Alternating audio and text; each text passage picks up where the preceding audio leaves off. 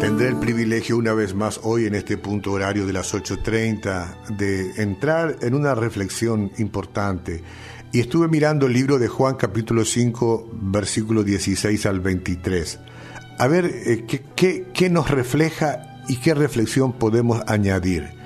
Dice así, precisamente por esto los judíos perseguían a Jesús, pues hacía tales cosas el sábado. Pero Jesús les respondía, mi Padre aún hoy está trabajando y yo también trabajo.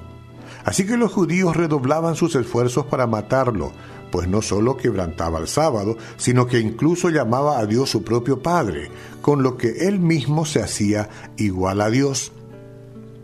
Entonces Jesús afirmó, Ciertamente les aseguro que el Hijo no puede hacer nada por su propia cuenta, sino solamente lo que ve que su Padre hace.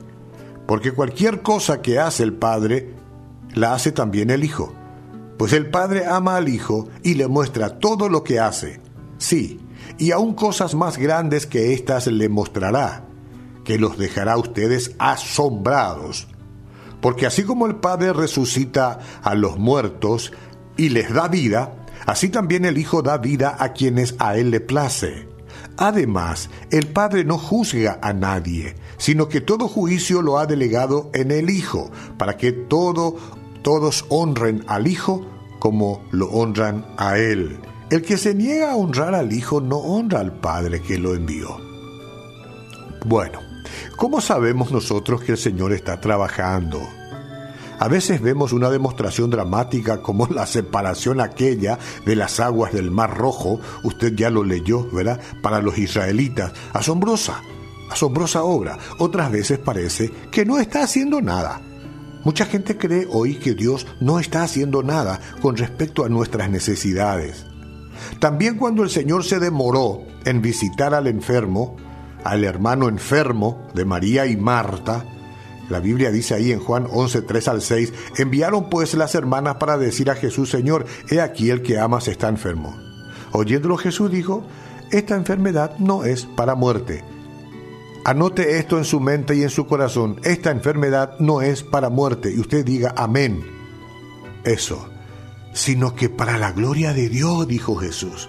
Para que el Hijo de Dios sea glorificado por esa enfermedad, dijo Jesús.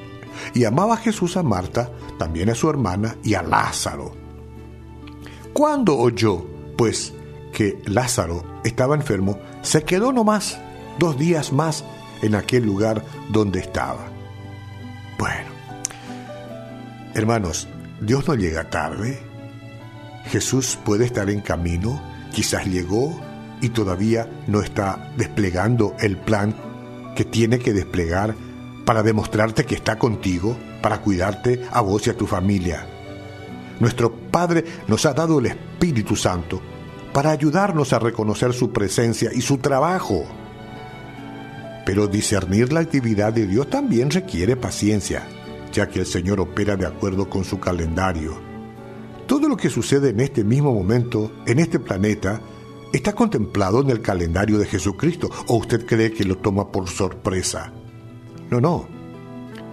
Recuerde que antes que Sara, la mujer de la Biblia, concibiera el hijo prometido por él, por Dios, Abraham tuvo que esperar hasta que él y su esposa estuvieran más allá de la edad reproductiva. ¿Dios se olvidó? ¿Dios no sabía lo que hacía? Claro que sí. Pero el reloj y el calendario de Dios es muy suyo. A nosotros nos toca creer y confiar. Creo que usted descubrirá que los esfuerzos del Señor valen la pena. Los esfuerzos del Señor valen la pena, ¿cómo no? Ana se alegró tanto se alegró mucho cuando por fin tuvo un hijo. Ahí en Primera de Samuel 1 al 27 y Primera Samuel capítulo 2 y 1. Solo después de ser vendido como esclavo y encarcelado injustamente, José terminó siendo elevado a una posición de autoridad para así ayudar a su familia. La mente muy humana no podía imaginar todo lo que Dios haría con José, pero lo hizo en su tiempo. Dios no se olvida. A Jesús nada le toma por sorpresa. El coronavirus o el COVID-19 no le toma por sorpresa. No, a nosotros sí, pero a él no. Jesucristo les dijo a los discípulos que su Padre estaba siempre trabajando y también Él está trabajando. Cuando reconocemos las maneras en que Dios está actuando, seremos animados y fortalecidos en nuestra fe. Permítanme un ratito aquí, quiero poner énfasis en esto, mis queridos amigos y hermanos. El Padre está trabajando ahora. Es usted y soy yo los que debemos acercarnos, ¿no? Eh, vamos a graficar. Está trabajando en, detrás de esta puerta. Acerquémonos a la puerta y escuchemos lo que está haciendo. Escuchemos lo que está, escuchemos lo que está diciendo. Detrás de la puerta es una forma de decir, su voz es la voz del Espíritu Santo, que mientras trabaja y hace lo que hace, está bendiciendo.